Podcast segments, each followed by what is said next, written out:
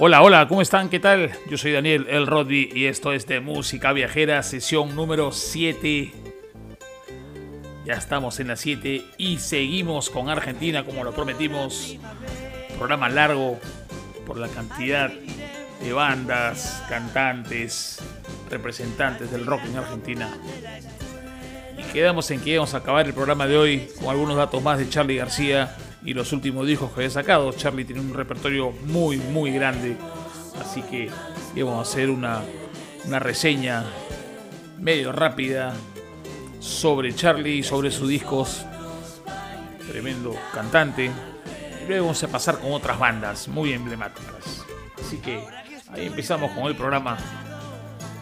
Y sonando el último disco de Charlie de fondo. Disco que se llama Random. Esta canción es Primavera. Charlie está bastante, bastante ya más grande, bastante más tranquilo además. Pero igualmente genio. Continuando con la gran reseña del maestro García, nos quedamos en el disco Parte de la Religión, el disco del 87 en la edición anterior del podcast número 6. Luego de este disco, eh, Charlie hace una, una gama de nuevas discografías entre el 89 y el 2017. Te voy a contar algunos. Por ejemplo, saca Cómo conseguir chicas en el 89.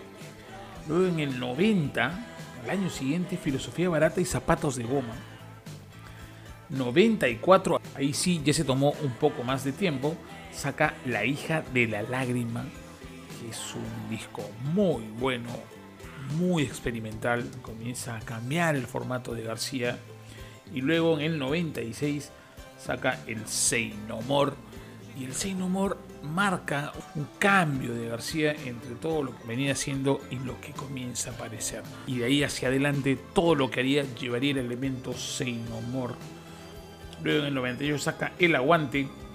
2002 el gran influencia, un discazo, un discazo rock and roll yo el 2003, el Kill Hill en el 2010, el famoso Random en el 2017 y ya lo último que ha trabajado García ha sido el 60 por 60, que es son tres discos en vivo de los últimos tres recitales en Buenos Aires, en donde en cada recital tocaba diferentes canciones. Tiene una larga trayectoria y una, una gran cantidad de temas para escoger. Entonces cada recital no se repetía con el otro. Tres conciertos seguidos y los tres conciertos con canciones distintas. Lleno total.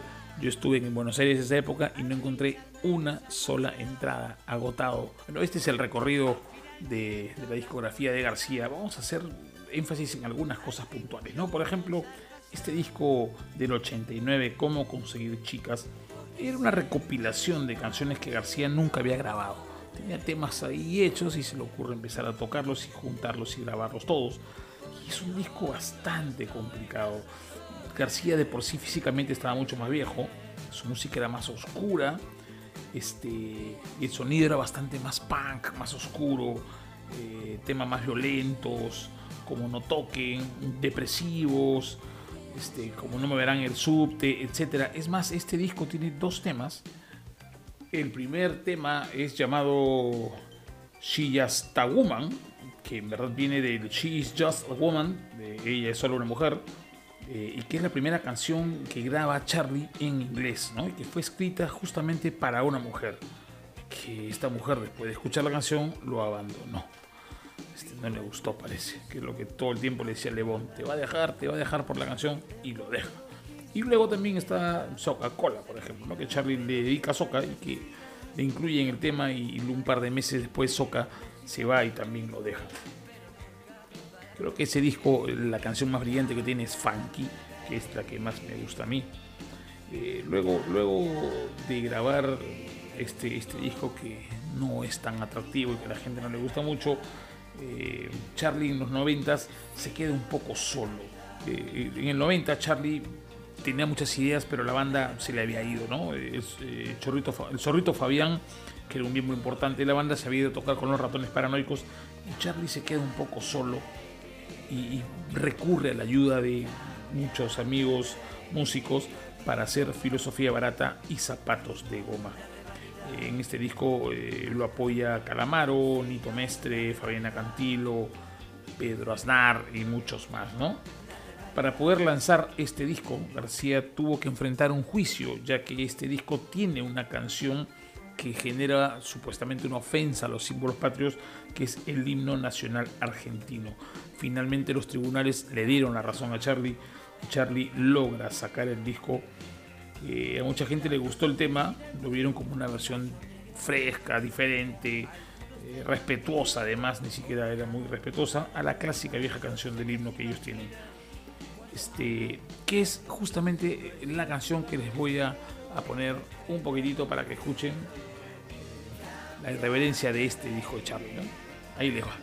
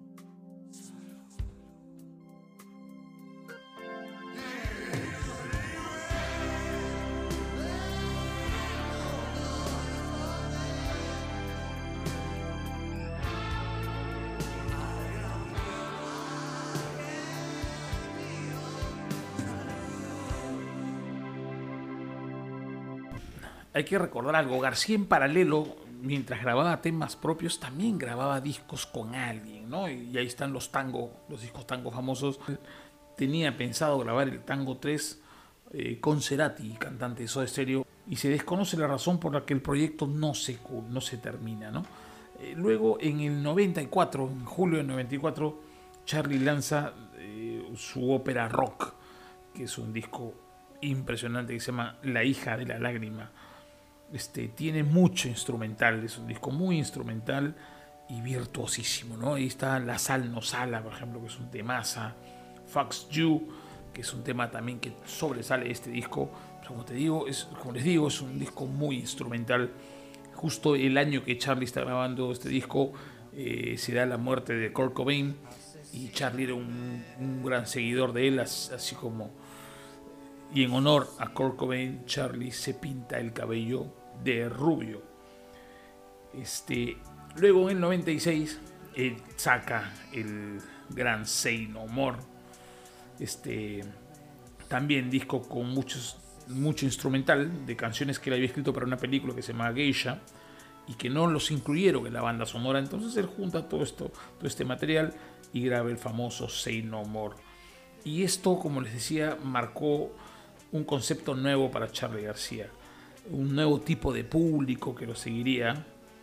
Este, muchos de sus fans antiguos, veteranos, clásicos, se alejan de García porque cambia tanto el estilo con el que inició y con, este pop muy clásico y comienza a hacer cosas tan distintas que los veteranos lo dejan y luego eh, y mucha gente nueva comienza a hacerse adepta a él a lo largo de los años este disco que se ha ido entendiendo porque era un disco bastante complejo se convierte en un disco de culto es un disco que se debe tener todo coleccionista que le gusta la música y los vinilos debe tener este disco, el Say No More, porque es el disco de culto de García, ¿no? E incluso García dice que lo considera su álbum preferido de todos los que ha grabado.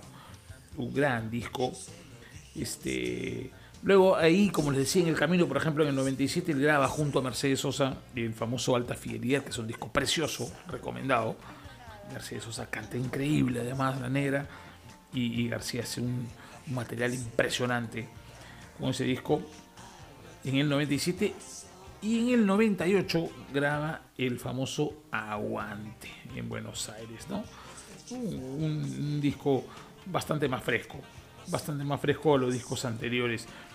Esto les, muestra cómo Charlie no paraba ni un solo año de trabajar. Constantemente estaba componiendo y grabando y recopilando material pasado y volviendo a grabar y no dejaba de, de, de estar en los estudios, y en presentaciones. Una máquina de, hacer música realmente, Charlie. En este disco, El Aguante, Charlie le dedica una canción a su madre, Carmen Moreno. La canción se llama Kill My Mother.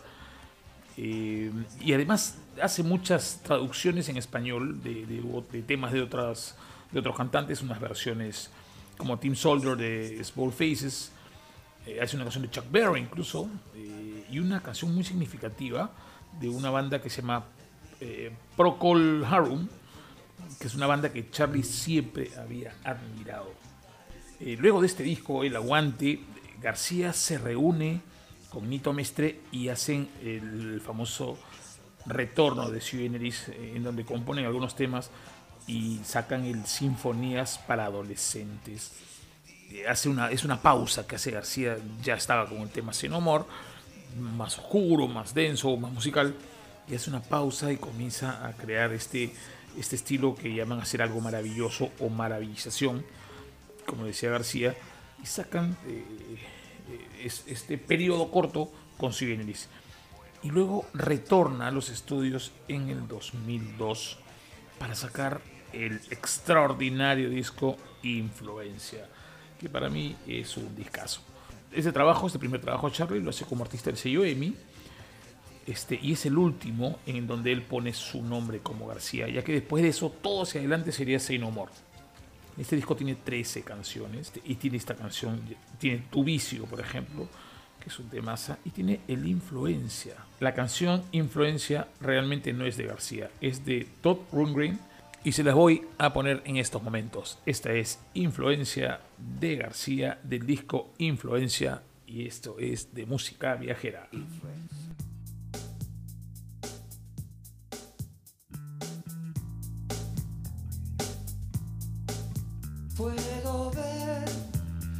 Decir, puedo ver y decir y sentir, algo ha cambiado.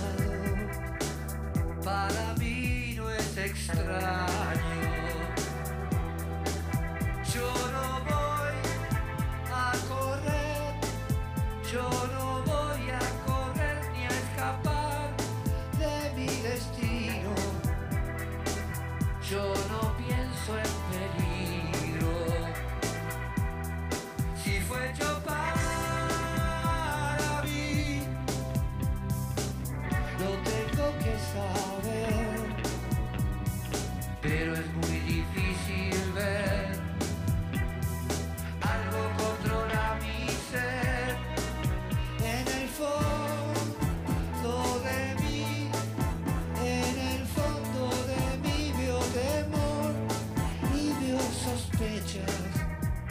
Con mi fascinación nueva.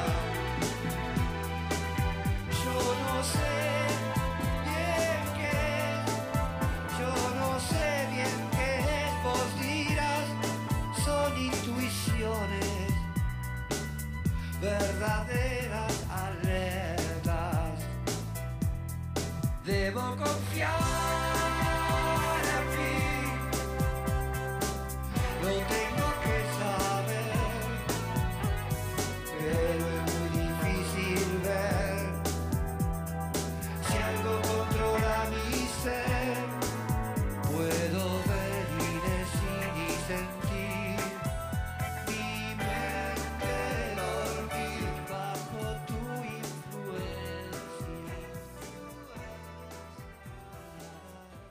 Muy, muy buena canción en influencia.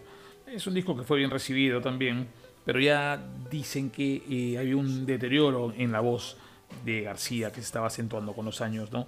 Eh, luego en el 2003, Charlie saca el Rock and Roll Yo, cuyo tema principal es Asesíname. Y este disco eh, se lo dedica a su ex guitarrista y amiga María Gabriele Pumer, quien había fallecido en junio de ese mismo año de un, paro cardiorrespiratorio. Eh, las canciones no eran tan buenas como la influencia, no era un disco tan bueno y además sin esta guitarrista que era extraordinaria, uno de los últimos trabajos que hace Charlie con ella es el Unplugged de MTV. Y después de morir, los conciertos de Charlie ya no eran tan convincentes y no eran tan atractivos, además porque él tampoco estaba en mucha onda después de la muerte de su compañera y los fans empezaron a, sentir esta diferencia y empezaron a rechazar un poco los espectáculos de García. Y ahí es donde Charlie hace una para más o menos de un buen tiempo, unos seis años, eh, porque en, el 2008 eh, lo internan, hace un espectáculo en, en, la ciudad de Mendoza, en un hotel, llaman a la policía, lo detienen y lo internan y se hablaba de que estaba muy metido en drogas y, y alcohol, tenía sobredosis y, y entraba en en locura y a Charlie lo internan por un buen tiempo.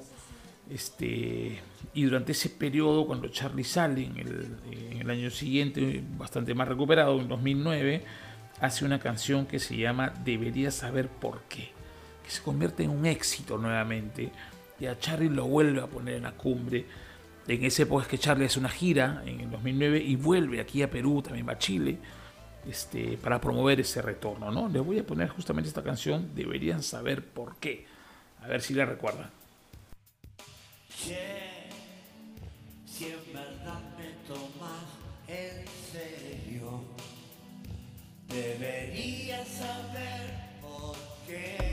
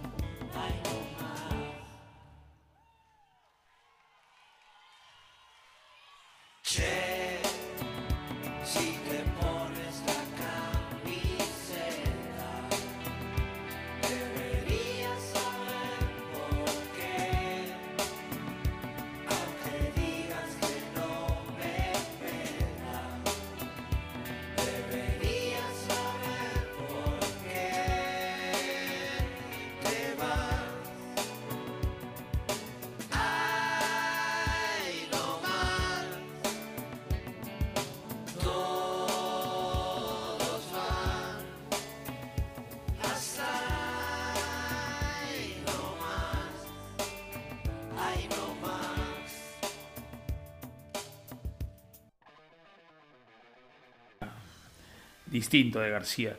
Luego ya Charlie eh, se pone a trabajar en su disco, este famoso Kill Hill, que además es considerado uno de los peores discos, uno de los peores discos de García. Este, debido a la, escasa cantidad de canciones originales, eh, no hay nada bueno, no hay gran variedad, no hay grandes hits. Este es el, el- el disco fracaso de Charlie, ¿no? Vamos a ponerlo así.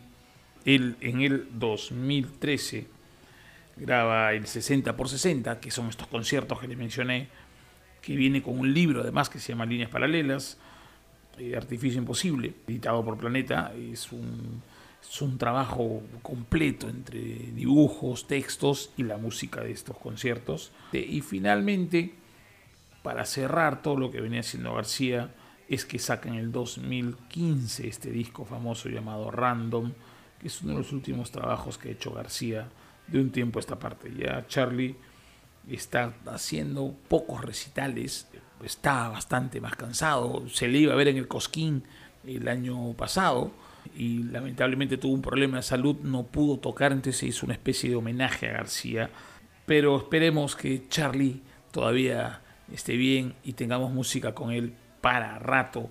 Vamos a poner una última canción para cerrar la etapa y el proceso García. Y ojalá que tenga mucha salud y que pueda seguir componiendo porque este es uno de los pocos genios que nos quedan todavía vivos. Ahí le dejo este temón de Charlie García para cerrar el ciclo García y empezar a meternos con otra gran banda que les va a gustar además mucho. Ya les cuento quién es.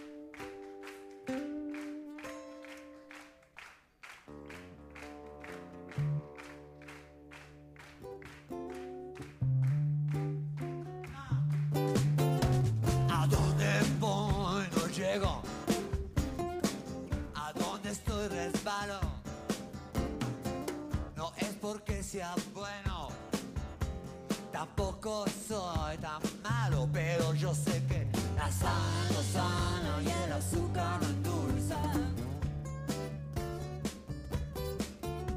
La sal no sana y el azúcar no endulza.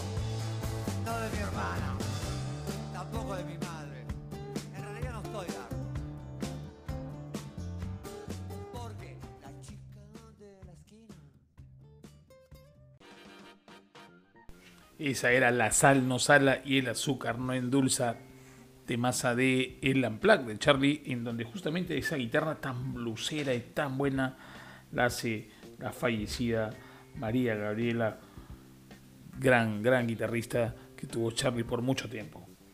Ok, cerramos Charlie García, dejamos al maestro tranquilo y con esto también cerramos este podcast número 7 hemos hecho una parte histórica de Argentina con Charlie García.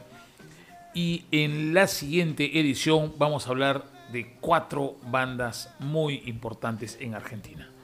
Ellos son Sumo, Virus, Soda Stereo, que es muy importante también y tuvo mucha trayectoria, y los fabulosos Cadillacs. Así que esto es todo por hoy. Este es el podcast número 7. Esto es de música viajera. Yo soy Daniel El Rodby. Muchas gracias por escucharnos. Sigamos con la buena música. Sigamos pensando en viajar. Se está reactivando de a pocos. Vamos a ponerle ganas. Vamos a seguir viviendo y a pasarla muy bien. Muchas gracias. Gran abrazo. A seguir cuidándonos. ¡Chau!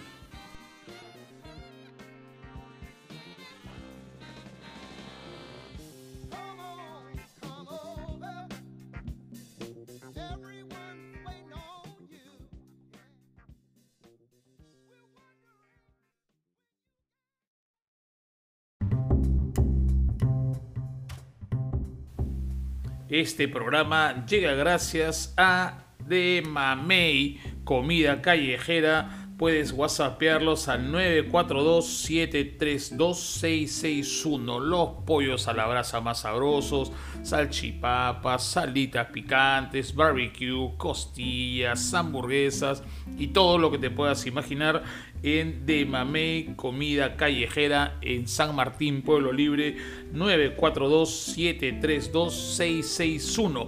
Puedes encontrarlos en Facebook y a través del Facebook hacer también tu pedido.